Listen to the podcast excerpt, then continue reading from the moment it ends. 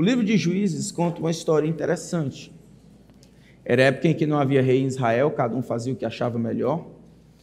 Ah, e aí os, o rei que estava lá, né, pelo menos tomando conta, ele vai ter que sair para a guerra, voltando, ah, ele, ele é de Gileade, voltando, ele passa pelo território de Efraim, os efraimitas reclamam, porque ele havia ido para a guerra e não os havia convidado.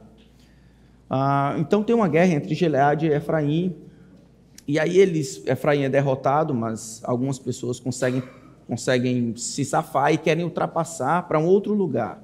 E aí eles encontrou uma maneira de identificar se esses que estão passando pelo território de Gileade são de fato de Efraim. Eles perguntam: fale a palavra Shibolete.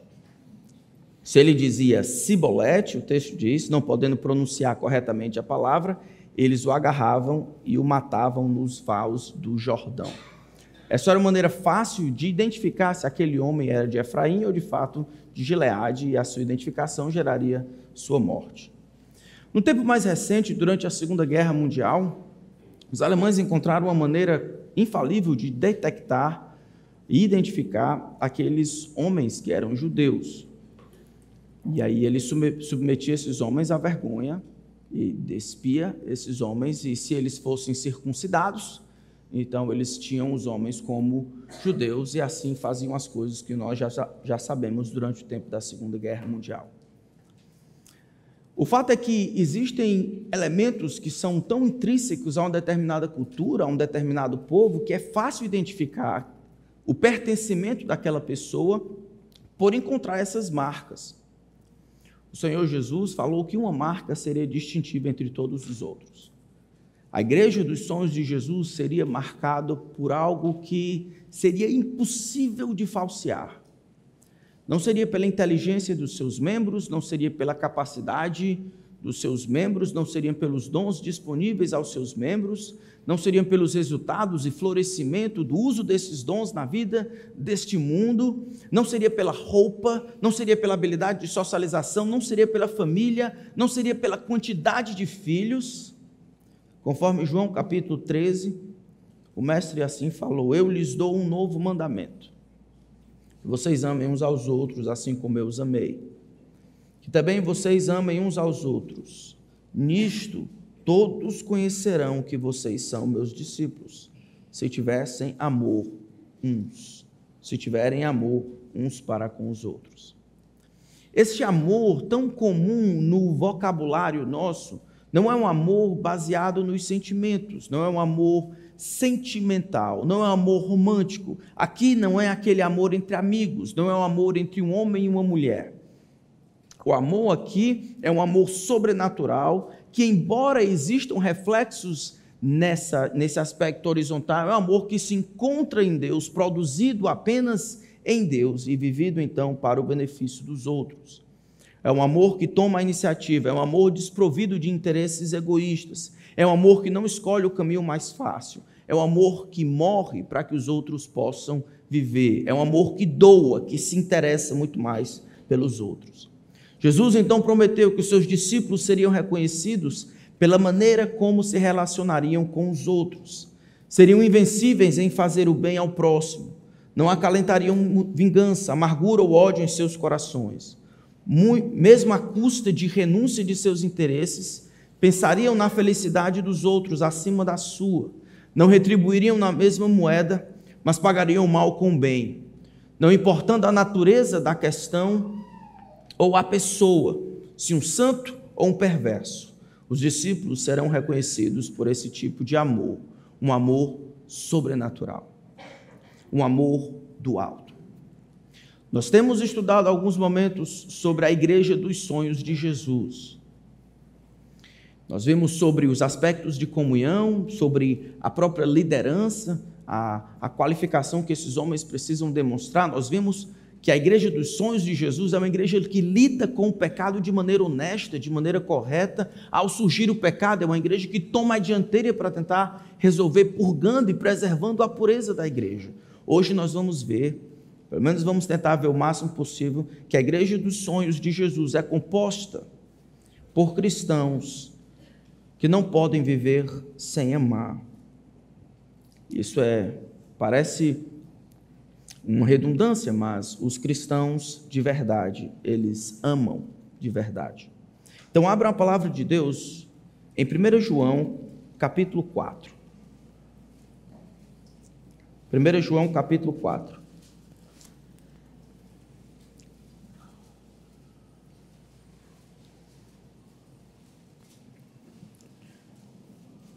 Vamos fazer a leitura a partir do verso 7. 1 João capítulo 4, a partir do verso 7. Diz assim a palavra do grande Deus. Amados, amemos-nos uns aos outros, porque o amor procede de Deus, e todo aquele que ama é nascido de Deus e conhece a Deus. Quem não ama não conhece a Deus, pois Deus é amor. Nisto se manifestou o amor de Deus em nós em haver Deus enviado o seu Filho unigênito ao mundo para vivermos por meio dele. Nisto consiste o amor. Não em que nós tenhamos amado a Deus, mas em que ele nos amou e enviou o seu Filho como propiciação pelos nossos pecados. Amados, se Deus nos amou de tal maneira, nós também devemos amar uns aos outros. Nunca ninguém viu a Deus. Se amarmos uns aos outros, Deus permanece em nós e o seu amor é em nós aperfeiçoado. Nisto conhecemos que permanecemos nele e que ele permanece em nós pelo fato de ter nos dado o seu Espírito. E nós temos visto e damos testemunho de que o Pai enviou o seu Filho como Salvador do mundo. Aquele que confessar que Jesus é o Filho de Deus, Deus permanece nele e ele permanece em Deus. E nós conhecemos o amor e cremos neste amor que Deus tem por nós. Deus é amor e aquele que permanece no amor permanece em Deus. E Deus permanece nele. Nisto o amor é aperfeiçoado em nós, para que no dia do juízo mantenhamos confiança, pois assim como ele é, também nós somos neste mundo. No amor não existe medo. Pelo contrário, o perfeito amor lança fora o medo, porque o medo envolve castigo e quem teme não é aperfeiçoado no amor. Nós amamos porque ele nos amou primeiro. Se alguém disser amo a Deus, mas odiar o seu irmão, esse é mentiroso. Pois quem não ama o seu irmão a quem vê, não pode amar a Deus a quem não vê. E o mandamento que dele temos é este: quem ama a Deus, que ame também a seu irmão. Senhor, agora que a tua palavra está aberta diante de nós, eu imploro que o Senhor nos livre daquela mesmice de ouvirmos a palavra do Senhor como se fosse palavra de homens. Sugestões para atitudes ou coisas que devemos fazer. Eu peço a Ti, Espírito, que não permita que o Teu povo fuja, eu e os meus irmãos, fuja do que a Tua palavra tem a dizer, que ela seja nossa regra, a linha sobre a qual os nossos pensamentos e argumentos são construídos que o Senhor me ajude a confiar no livro e explicá-lo, Senhor, com toda clareza. E eu peço, Senhor, que ao final desse tempo, que seja claro para aqueles entre nós que não conhecem o teu filho de verdade, aqueles que não amam, pelo simples fato de não poderem amar qualquer outra pessoa que não seja a si mesmo. Só o Senhor pode fazer isso. Eu peço que o Senhor glorifique a si mesmo. Aqueles dentre nós que, por misericórdia tua, foram tirados do lamaçal de pecado, trazidos para perto de ti, receberam o poder de amar, que possam imitar o sacrifício de Jesus e explicar para esse mundo caído e em trevas a definição de amor, uma vez mais. Ensina-nos a amar, Senhor. Lembra-nos o quanto o Senhor nos amou. Faz isso para a tua glória, pela honra devida a Cristo. Em seu nome nós oramos. Amém. João está escrevendo essa carta numa época meio confusa. Pense aí em João, é quase a virada para o século II, né? Ele está naquela virada ali do primeiro século. A maioria dos apóstolos já morreram. Na verdade, todos eles, apenas eles, existe é, e tenta trabalhar. Provavelmente ele estava exilado numa ilha chamada Patmos, cuidando, mesmo que de longe, de um bocado de igrejas, principalmente na região da Ásia Menor. Durante aquela época, ele lida com muitas confusões. Uma das confusões era aquelas pessoas que haviam se filtrado dentro da igreja e haviam, ah, porque não conseguiam topar. Está tendo microfonia em vocês, tá? Eu boto esse aqui? Não? Enquanto eles tentavam, porque não conseguiam topar lá em cima, isso é, naquilo que Deus havia feito e ordenado para os cristãos fazerem, então eles puxaram os cristãos para um andar aqui de baixo. Então, dentro das igrejas, muitas pessoas eram descrentes, falseando, mimetizando, como se diz, copiando determinados comportamentos, um linguajar, uma maneira de pensar, uma programação que acontecia no final de semana. Então, esse tipo de comportamento era completamente falseado. João, então, escreve esta carta antes de morrer, submetendo esses irmãos dessas igrejas a testes. João acredita que todo discípulo de Jesus pode se submeter a esses testes e, mesmo com dificuldade, porque é produto da obra de Deus na vida deles, eles conseguirão passar por esses testes. Tanto os homens quanto as mulheres vão estudar sobre esses testes no segundo semestre, o ABC da vida eterna. Em outras palavras, são três testes. Um teste é um teste doutrinário. O que, que eles pensam a respeito de Jesus? O que, que essa pessoa pensa a respeito de pecado? Como é que ela lida com o pecado? Segundo teste é o teste do comportamento. Essa pessoa de fato obedece? Ela diz que ama a Deus, mas continua nas trevas? Os mandamentos do Senhor para ela são penosos? Ela simplesmente acha-se no direito de obedecer quando quer, como quer, na hora que quer. E o último desses testes é o teste do amor. Essa pessoa ama a Deus e prova esse amor pelo amor aos outros. Não é a primeira vez que João lida com esse teste do amor nesta carta aqui.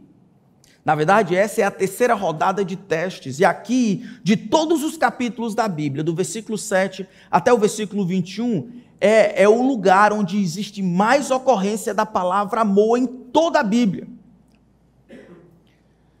Aqui nós vamos encontrar uma razão básica por que amar, porque ele tem definido o amor antes um pouco, no capítulo 10, a gente, oh, desculpa, no, no capítulo 3, no versículo 10, ele e 11. Versículo 11, porque a mensagem que vocês ouviram desde o princípio é esta: que nos amemos uns aos outros. Não sejamos como Caim, que era do maligno e matou seu irmão. E por que o matou? Porque as suas obras eram más e a do seu irmão justas. Era o versículo 10 mesmo. Nisto são manifestos os filhos de Deus e os filhos do diabo. Todo aquele que não pratica a justiça não procede de Deus, e o mesmo vale para aquele que não ama seu irmão. Em outras palavras, reconhece-se a sua filiação espiritual por aquilo que você ama. O amor, irmão, um ao outro, esse amor é muito interessante, porque até agora nós temos visto marcas na nossa vida que não dependem do outro. É a fé, é a confiança, é a santidade. Mas amor é o tipo de atributo, ou tipo de ideia, ou tipo de conceito que é definido pelo meu relacionamento com o outro. Não é algo que eu posso fazer sozinho. Não é algo que eu posso definir pelas minhas próprias ideias. Você quer saber se é filho de Deus ou filho do diabo? É simples assim. Você pratica a justiça e ama ao seu irmão. Amar ou não ao seu irmão define quem você é. Não é o que você pensa ou as suas ideias, mas se você ama ou não a seu irmão. Versículo 14 do capítulo 3 ainda. Nós sabemos que já passamos da morte para a vida. Por quê? Amamos os irmãos. Quem não ama permanece na morte. Não somente a filiação espiritual, mas aqui que nós passamos da morte para a vida. Esta passagem da morte para a vida, ela é provada ou comprovada ou verificada ou manifesta se nós por amarmos ou não os nossos irmãos. Só isso deveria nos fazer pensar um pouco. No final das contas, Não é o que você pensa tanto. Mas quando você faz um inventário nesta igreja ou numa comunidade em que você está, as pessoas podem dizer que você os ama? As pessoas percebem o amor seu por eles, o interesse, a disposição, o sacrifício seu para abençoá-los? O objetivo de João em colocar esses testes é exatamente isso. Ao invés de colocar uma certeza indevida, é colocar todos os discípulos de Jesus dessa igreja e de outro no canto da parede e dizer é o seguinte: se você conseguir passar por esses testes, submeter a sua alma em plena consciência a esses testes, o que você crê, se você obedece e se você ama, só então você pode dizer para si, ter confiança diante de Deus que passou da morte para a vida e de fato é filho de Deus. No capítulo 4, então, a partir do versículo 7, é o lugar mais profundo desse teste. É aqui onde nós encontramos a razão por que amar. Até agora ele tem tentado definir e colocado alguns resultados ou comprovantes de que o amor existe. E se o amor existe, é, o que, que isso significa? Aqui não. Aqui João, ele pula fundo e diz: sabe por que todo cristão deve amar? Sabe por que todo cristão pode amar? Sabe por que todo cristão vai amar? E aí ele nos dá pelo menos algumas razões. Nós não, não conseguimos ver tudo, provavelmente, mas pelo menos alguns estão aqui. Ele começa dizendo: Amados, amemos-nos uns aos outros. E ele começa as razões. É a primeira delas, porque o amor procede de Deus e todo o que ama é nascido de Deus e conhece a Deus. Quem não ama não conhece a Deus, pois Deus é amor. A primeira razão porque o cristão de verdade ama de verdade é porque Deus é amor. A origem está em Deus, o amor procede de Deus. Romanos capítulo 5, verso 5 diz que o amor de Deus é derramado em nossos corações pelo Espírito. Aqui não estou falando amor de um pai para um filho, de uma esposa para uma mãe. Não estou falando desse tipo de amor que pode ser encontrado aqui nesses relacionamentos. É um amor de outro nível, é um amor que procede de Deus. Como assim? Na Escritura Sagrada, nós encontramos Deus amando de duas formas. Em Mateus capítulo 5, por exemplo, diz que Deus faz nascer o seu sol sobre justos e injustos, e descer a sua chuva sobre maus e, e bons. Esse tipo de amor universal que Deus tem por sua criação, que é demonstrado em compaixão e bondade, é o tipo de amor que é encontrado quando uma mãe se sacrifica para proteger o seu filho. Esse amor é humano, esse amor no entanto, ainda é um reflexo do fato de termos sido criados à imagem e semelhança de Deus. Em Gênesis capítulo 1, verso 26, quando Deus cria o homem à sua imagem, não pode significar que, que o homem se parece com Deus fisicamente, porque Deus é espírito, conforme João 4,4. Então, o que está significando é que aspectos, aquelas coisas que são distintivas no homem, que não partilha-se com o restante da criação, aquelas coisas que fazem com que o homem se conecte a Deus, uma dessas é a capacidade de amar. O desejo de amar e por ser amado. Por isso que não importa a cultura, não importa o tempo. O tema que mais é recorrente nos filmes, o tema que é mais recorrente nos poemas, na literatura, o filme que é o, as coisas que são os temas que são mais recorrentes ah, nas canções é o tema do amor. É o homem gritando para encontrar esse amor que foi criado. O homem nasce com essa disposição. Deus que colocou isso no coração do homem, o desejo por esse amor para amar e ser amado de uma maneira completa, satisfatória, plena. E quando o homem não encontra, ele vai tentar encher com outras coisas. Então, quando o homem vive a vida aqui, nós encontramos parcelas desse amor, como a parte do homem ter sido criado à imagem e à semelhança de Deus. Nesse sentido, as mães amam seus filhos e os maridos amam as suas esposas. Mas existe um tipo de amor completamente diferente. Um amor especial, que não é demonstrado simplesmente com compaixão e bondade, mas é demonstrado com graça. Esse tipo de amor é aquele que é encontrado em Efésios capítulo 2. Estando nós mortos em nossos delitos e pecado, nos deu hã? Vida. Mas, versículo 4 de Efésios capítulo 2, mas Deus, sendo rico em misericórdia, por causa do grande amor com que nos tem amado. Este grande amor é um amor especial reservado para um povo que Deus resolveu amar e amar para sempre. O primeiro amor, embora seja universal, ele é temporário. Isso é, ele tem prazo de validade. Deus, na sua tolerância, tantas vezes deixa impune pecados cometidos. E na sua paciência, ele externa bondade e compaixão com perversos e maus, mas isso é temporário. A alma que pecar, essa morrerá. Nenhuma pessoa ficará sem ser punida justamente pelo grande Deus.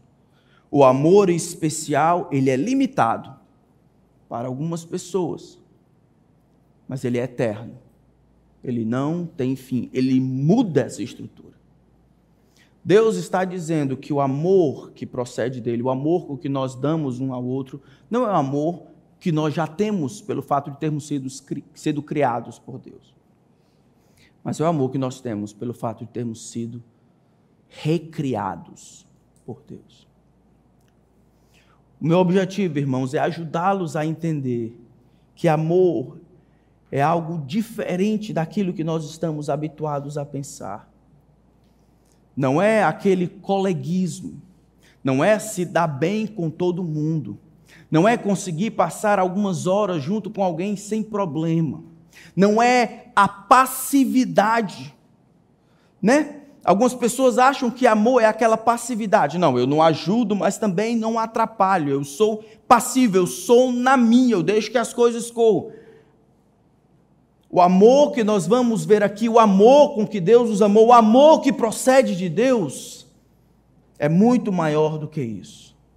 Todo aquele que ama conhece a Deus. O amor procede de Deus, é nascido de Deus, pois Deus é amor. Interessante que ele usa esta palavra Deus, essa frase Deus é amor. Do contrário, não seria verdade. O amor não é Deus.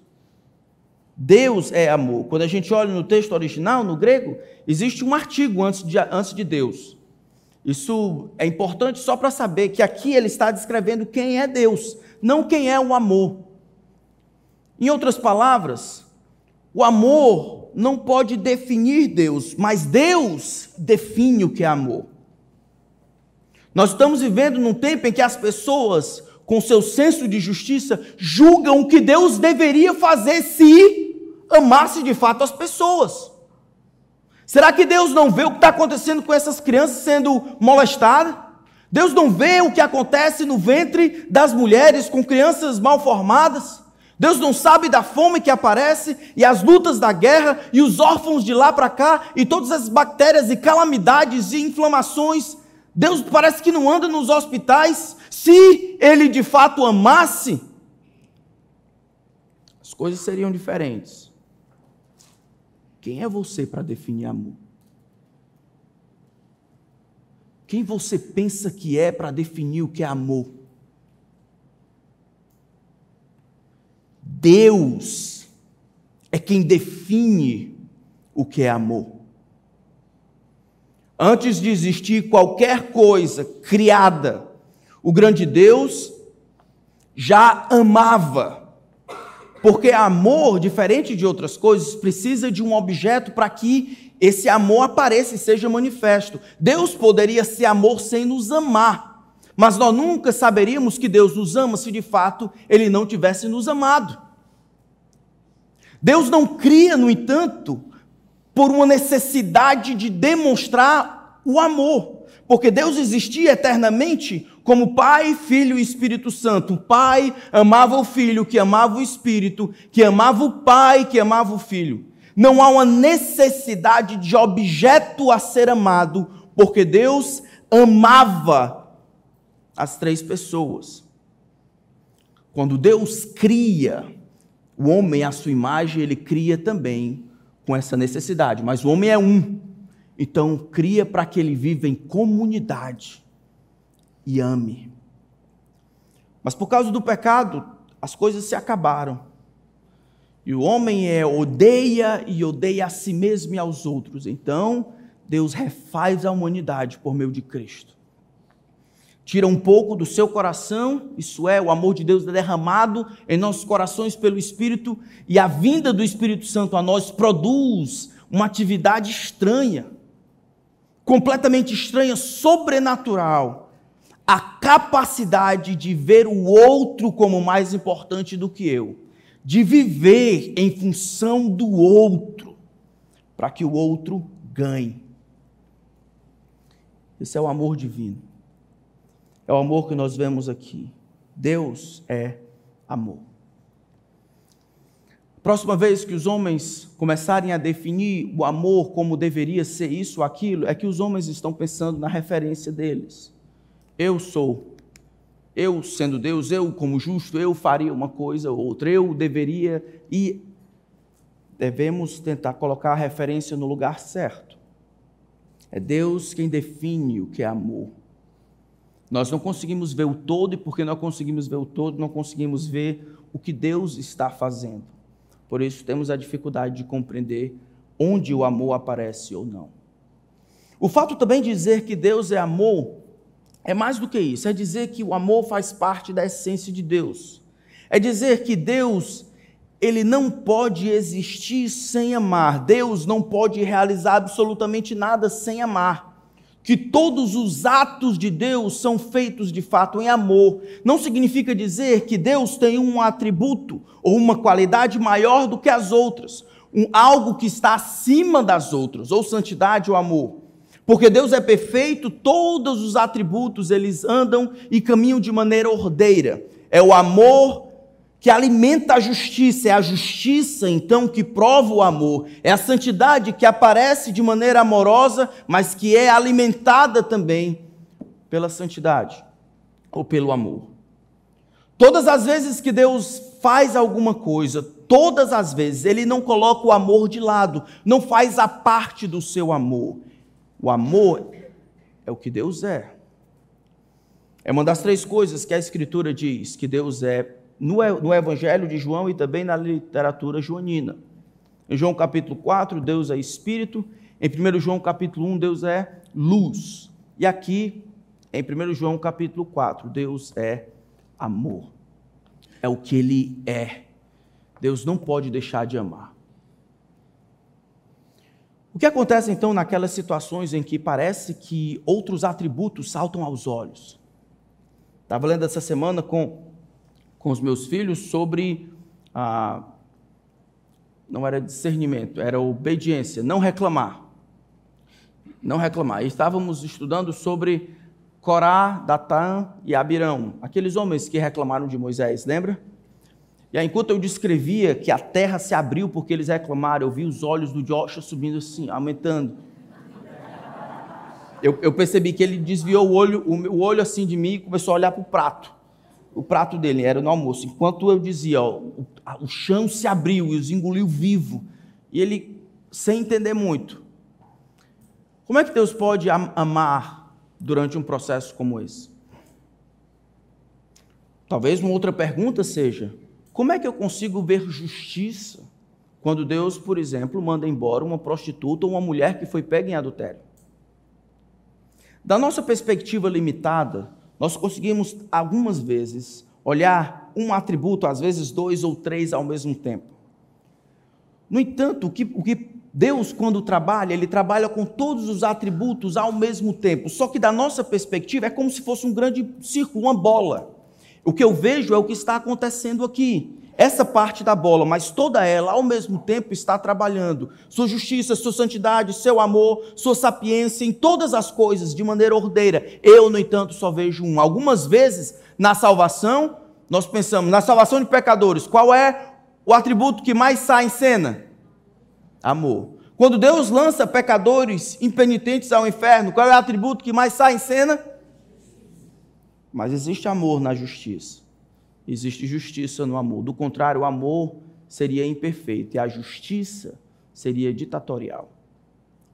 Deus então é amor. Todos os atos de Deus são feitos em amor.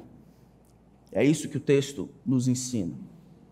Então, a primeira razão por que eu e você deveríamos amar é porque Deus é amor. Porque o amor procede de Deus. Porque essa é a natureza do próprio Deus. O amor procede, aquele que ama é nascido de Deus. Somente os que nasceram de Deus vão amar dessa maneira. Vocês não precisam amar com o amor de vocês, é como se João dissesse. Não, não precisam amar com o amor de, de vocês, amam com o amor que procede de Deus. O amor de vocês é virado para dentro. O amor de Deus, o amor com que eu quero que vocês amem, o amor que procede de Deus, ele é direcionado sempre para fora, sempre para o outro. Amar com o amor de Deus é lutar para ser como Deus. Foi assim que Clemente de Alexandria entendeu, um dos pais da igreja. Ele dizia que a prática da vida cristã era brincar ou lutar para ser como Deus, buscar ser Deus. Amamos com o amor divino, mesmo nas atitudes mais difíceis, nós amamos, porque o amor procede de Deus. Que amor é esse? Deus não somente no versículo 7 e 8 nos diz desta capacidade que nós recebemos, que a igreja seria imbuída de pessoas que conseguem amar, porque o amor procede de Deus. Mas o texto vai mais além. Nós devemos amar porque nós fomos objetos do amor de Deus, ou porque Deus nos amou. Olha como ele diz no versículo 9. Ele diz: Nisto se manifestou o amor de Deus em nós, em haver Deus enviado o seu Filho unigênito ao mundo para vivermos por meio dele. Nisto consiste o amor. Não em que nós tenhamos amado a Deus, mas em que Ele nos amou e enviou o seu Filho como propiciação pelos nossos pecados. Amados, se Deus os amou de tal maneira, nós também devemos amar os nossos irmãos. Nós fomos objetos do amor especial de Deus. A missão do filho não consistia simplesmente em ser um exemplo, em apagar um fogo aqui e acolá, ou descer a este mundo para nos mostrar o Pai, como João capítulo 1 vai dizer, isso já seria suficiente. O texto então descreve amor em termos de propiciação. Diz que a própria missão do filho, o pai enviar o seu filho, define o que é amor. O amor deveria ser definido, as nossas atitudes para com os outros deveriam ser definidos não por um dicionário, não porque o mundo pensa, mas sempre pela cruz. O que aconteceu na cruz é amor. E nada fora daquilo pode ser amor. O que não se iguala com o que aconteceu na cruz, em termos de motivo, em termos de processo, em termos de iniciativa, em termos de sacrifício, o que não se iguala com o que estava acontecendo na cruz, não é amor.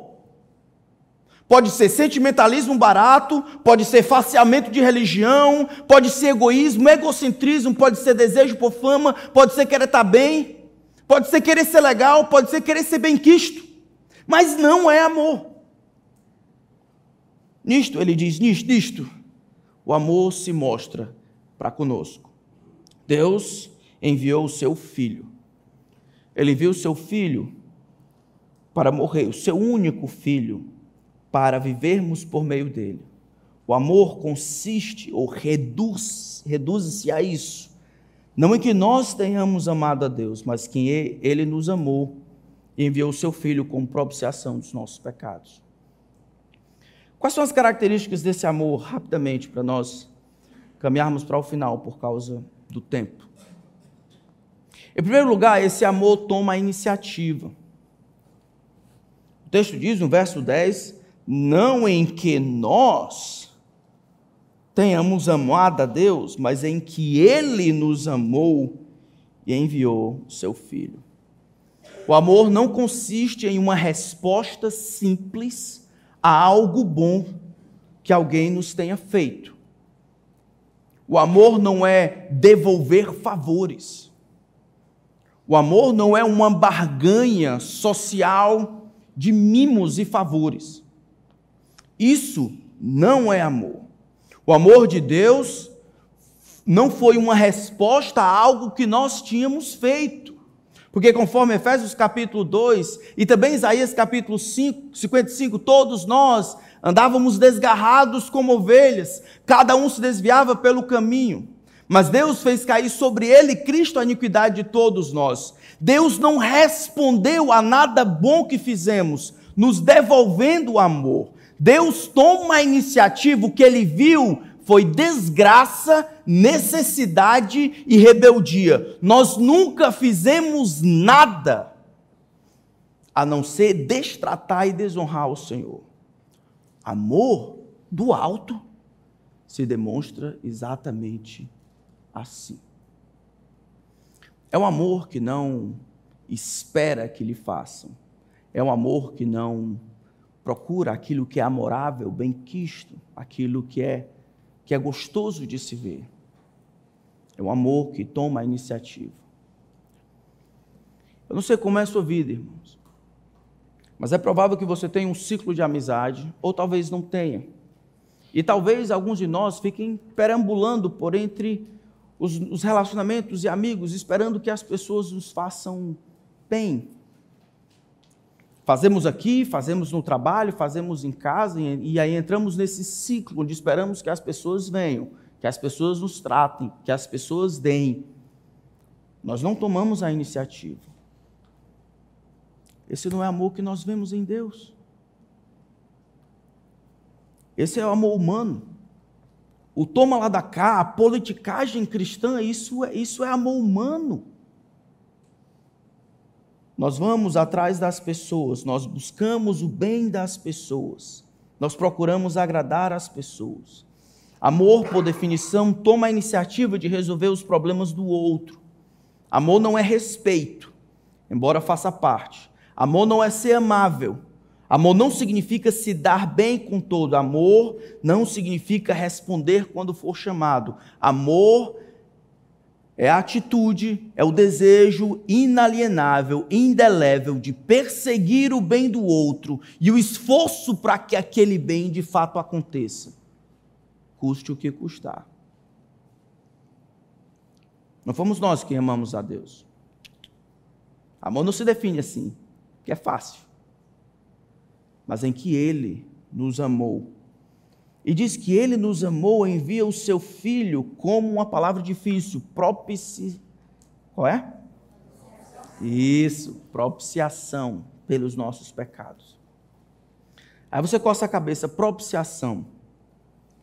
No antigo Israel, existia, Deus queria conversar, ou tabernacular, com, ou habitar com o seu povo. Então ele mandou construir um tabernáculo, uma tenda muito grande que era móvel, que as pessoas entravam lá para fazer os seus sacrifícios e ficarem bem com Deus. Então eles entravam lá, era cercadinha de couro, eles entravam, aí tinha os altares onde ofereciam o sacrifício, eles tinham, entravam um pouco mais além, esse lugar era vetado para as pessoas de fora, apenas os sacerdotes poderiam entrar no lugar santo, onde estavam os pães da presença, e aí no lugar mais santo da terra, o lugar santíssimo, ou o santo dos santos, Somente o sumo sacerdote, uma vez por ano, não sem sangue, poderia entrar. Aspergia primeiro o sangue para si, em seu favor, e depois o sangue para a congregação. Uma vez por ano.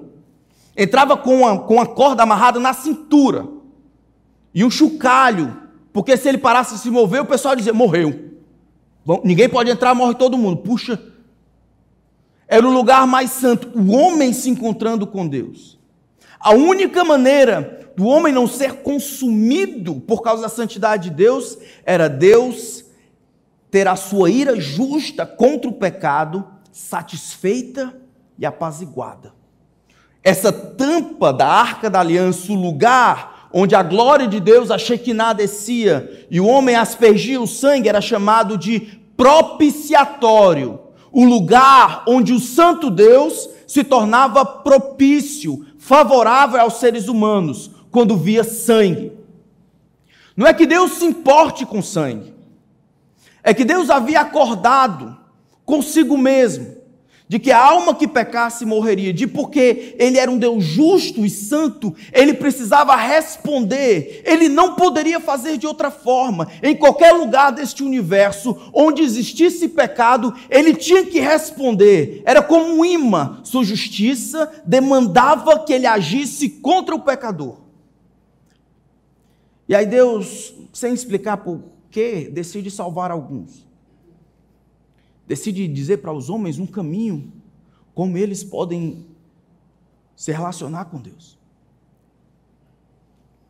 O lugar onde, a maneira como os homens poderiam se tornar amigos de novo. Em Deus teria a sua justiça satisfeita, onde Deus se tornaria propício.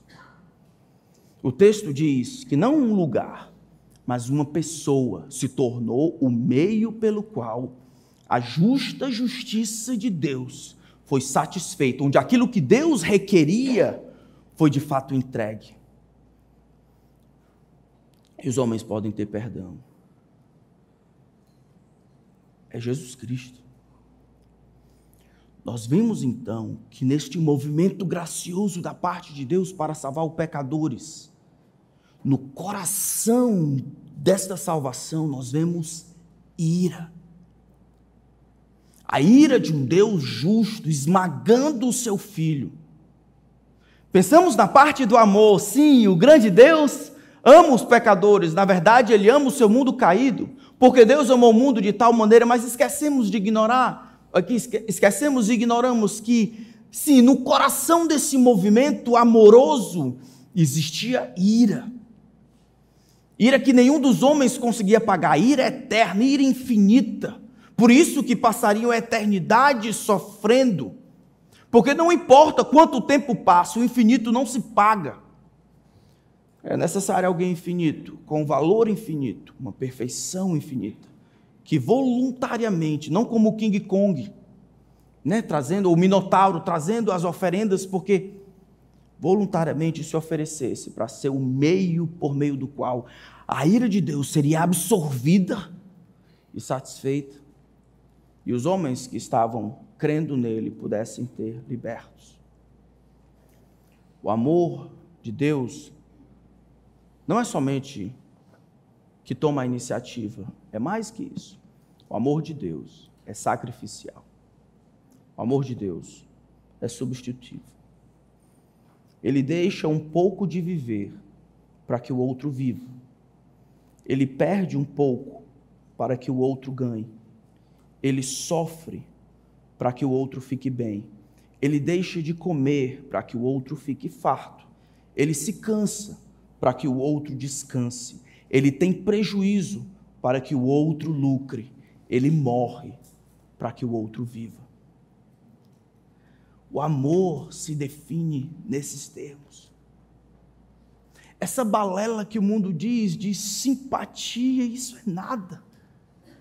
Jesus não simpatizou com você. Jesus lhe amou até o fim. João 12, 24, o Senhor diz: Em verdade, em verdade lhes digo: se o grão de trigo caindo na terra não morrer, fique ele só. Mas se morrer, produz muito fruto. Este é o amor de Deus por nós. O texto diz também que ele, esse amor produz vida. Olha o final do versículo 9. Deus enviou o seu Filho unigênito ao mundo para vivermos por meio dele, para ganharmos por meio dele. Você ama sim? Você ama de maneira sacrificial? É a cruz que deve definir a gente. É a cruz que deve definir o nosso amor. Essa semana eu tive a, o privilégio, nossa família, de receber em casa alguns irmãos do aconselhamento. Um deles, o seu Bill, não sei quem conhece, mas ele é um veterano na área de aconselhamento. Eu lembro do seu Bill há muito tempo. Agora ele tem 83 anos. Essa foi a última viagem que ele veio ao Brasil, um santo. Enquanto nós estávamos lá almoçando, ele falou algo que me chamou a atenção. Por que é tão difícil encontrar esse tipo de amor? Alguns de nós, a única coisa que damos aos outros aqui na igreja é um sorriso. Temos o nosso culto, aparece no calendário da nossa semana. Nós damos o ar da graça. Achamos que Ele disse: Pastor, nesses anos que eu tenho vivido, eu tenho chegado à conclusão que 40% daqueles que são que se dizem crentes são de fato descrentes. E essa é a razão porque as pessoas não amam. A razão porque as pessoas não amam não é falta de compreensão, é porque as pessoas não nasceram, elas não conseguem amar. Elas não conseguem porque não foram amadas por Deus nesse sentido. Elas não conseguem dar sacrificialmente porque nunca entenderam o sacrifício. Então elas são eivadas de egoísmo. Me sirva a mim, resolva o meu problema, conserte a minha dificuldade, me dê isso, me dê aquilo. Eu vou para a igreja porque eu quero receber, quero melhorar nisso, crescer naquilo e outra coisa, mas não planejamos, avaliamos, oramos, projetamos como o outro pode crescer, mesmo que isso custe energia mental, oração, esforço, recursos. Nós somos uma geração que tem feito pouco do amor que temos recebido.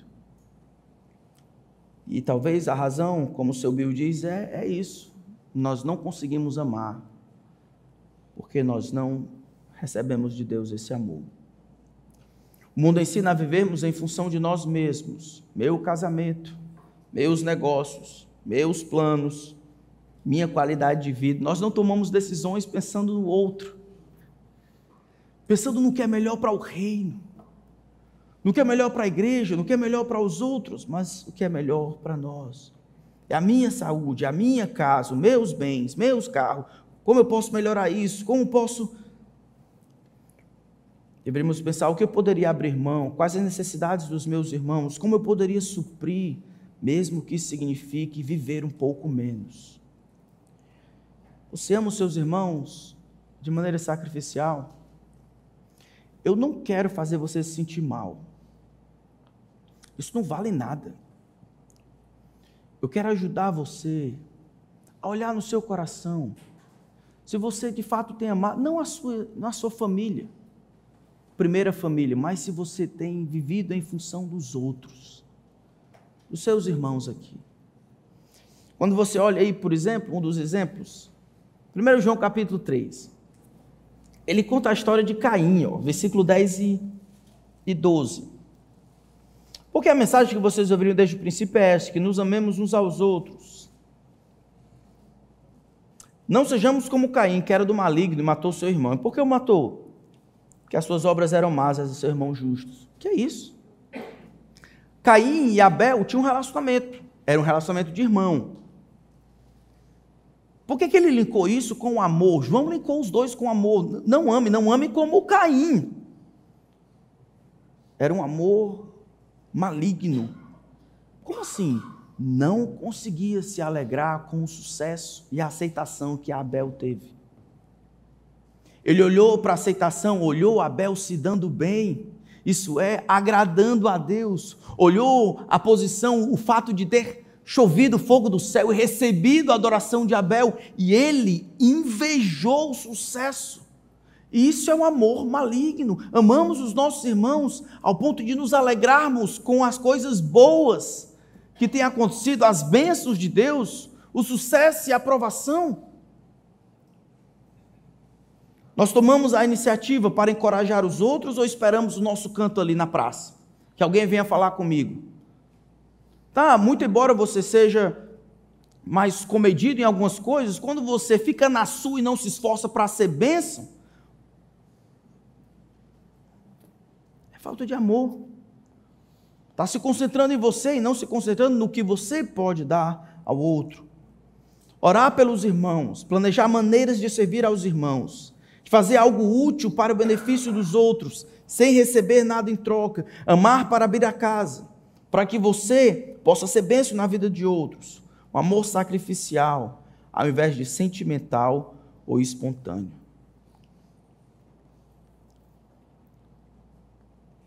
Então ele termina no versículo 12 de 1 João 4. Ninguém, ninguém jamais viu a Deus.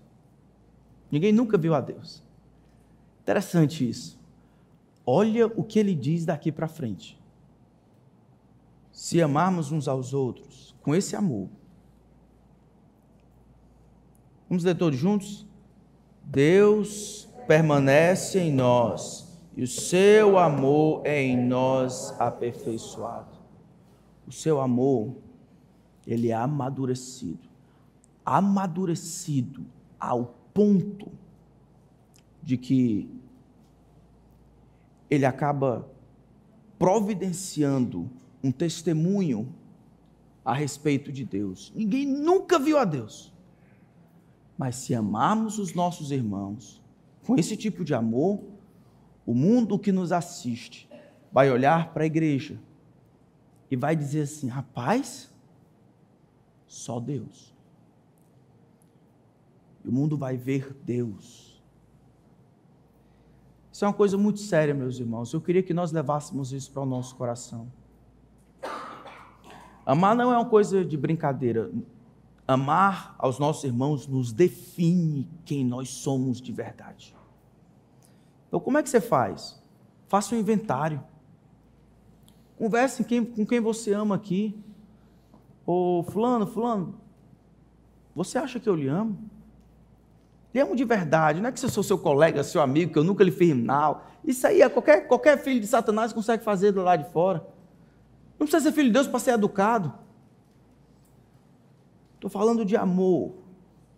O amor que foi demonstrado na cruz onde Deus abre mão de sua glória e nos dá o um modelo.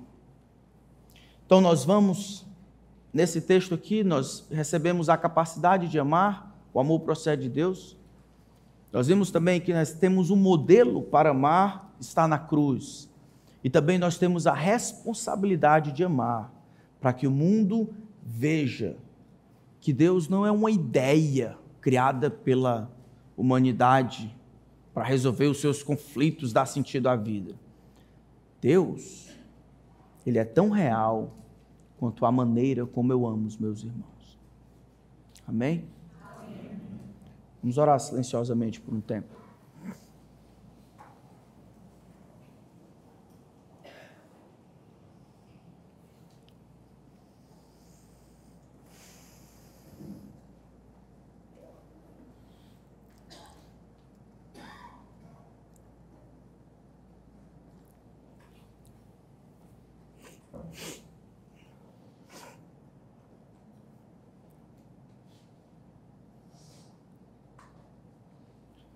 Senhor, realmente queria clamar ao Senhor que trabalhasse no nosso meio.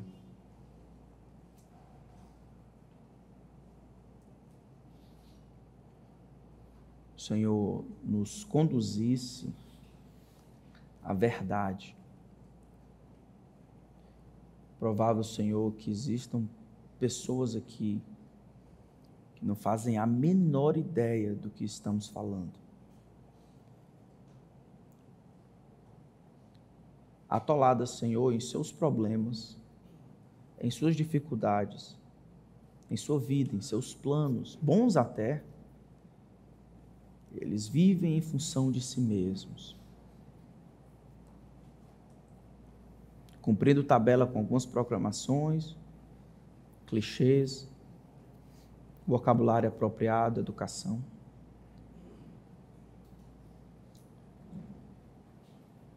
Por misericórdia, Senhor, que o teu Espírito tenha liberdade de confrontá-los em seus pecados. Que as decisões sejam para o benefício do outro, por causa de Cristo. Que eles tenham coragem de submeter suas vidas a teste, lembrando que isso define a eternidade, onde eles vão passar a eternidade. Eu peço por aqueles de nós que nasceram do alto, que mais do que a nossa teologia correta, o nosso amor pelas Escrituras, possamos amar uns aos outros como o Senhor nos amou. As coisas mais práticas do nosso relacionamento, nossa interação uns com os outros, flowam disso. Nosso cuidado, nosso interesse, nossa proteção, a divisão das coisas que temos nos alegrando, no serviço, todas essas coisas sejam provenientes do amor, amar, amor do Senhor por nosso intermédio, amando aos outros. Conduze-nos, Senhor, ao arrependimento. Quebra, Senhor, nosso orgulho, mesmice e as desculpas que nesse momento nós levantamos para não amarmos como nós sabemos que deveríamos. Lembra-nos, Senhor, as pessoas que temos nos distanciado porque elas não são interessantes, não são importantes, não tem muita coisa a nos acrescentar. Faze-nos, Senhor, nos arrependermos e amarmos aqueles que o Senhor tem amado e darmos a importância àqueles que o Senhor considera importantes e a mostrarmos Cristo e esse amor sobrenatural para esse mundo sem referência de amor, caído na mesmice, influenciado por um cristianismo que não não fala as coisas direito. Protege-nos, Senhor, de ter o amor maligno de Caim, de termos irmãos e assassiná-los em nossos corações. Tem misericórdia, Senhor, do teu povo. Em nome de Cristo. Amém.